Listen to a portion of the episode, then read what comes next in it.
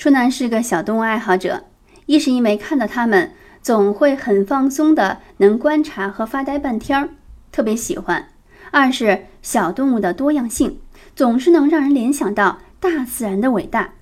从小动物身上能学到很多，获得启发。比如这五种，寄居蟹，它走到哪儿住到哪儿，不因为一间房、一间屋受限在固定的地点生存和发展。岩洞生物，它们在夹缝中求生存，找到天敌不容易生存的夹缝，并居住在里面，走自己的路，不和谁竞争。海星和海参，它们被天敌吃掉了一部分。还能快速生长出新的部分，延续生命，就好像我们经常说的“斜杠青年”。章鱼它有独到的掩蔽脱身法，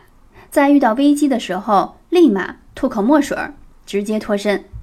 贝壳它天生具备硬壳，可以自我保护，这些都是从小动物身上所学习到的。